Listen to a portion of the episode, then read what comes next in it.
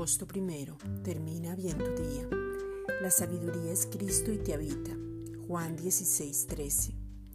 Pero cuando venga el Espíritu de verdad, Él os guiará toda la verdad, porque no hablará por su propia cuenta, sino que hablará todo lo que oyere y os hará saber las cosas que habrán de venir.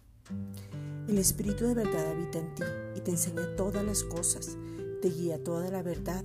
Es por eso que ahora en Cristo Jesús tienes un perfecto conocimiento de cada situación y de cada circunstancia, porque ya tienes la sabiduría.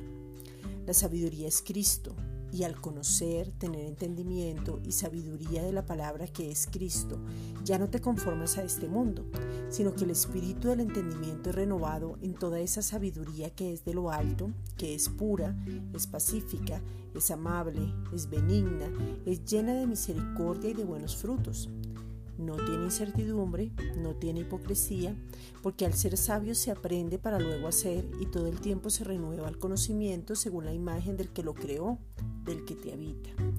Santiago 3, versículos 17 al 18 nos dice las características de la sabiduría que es de lo alto, para que podamos ver el fruto de justicia que sembramos en paz, porque la paz nos habita. Esta es una reflexión dada por la Iglesia Gracia y Justicia.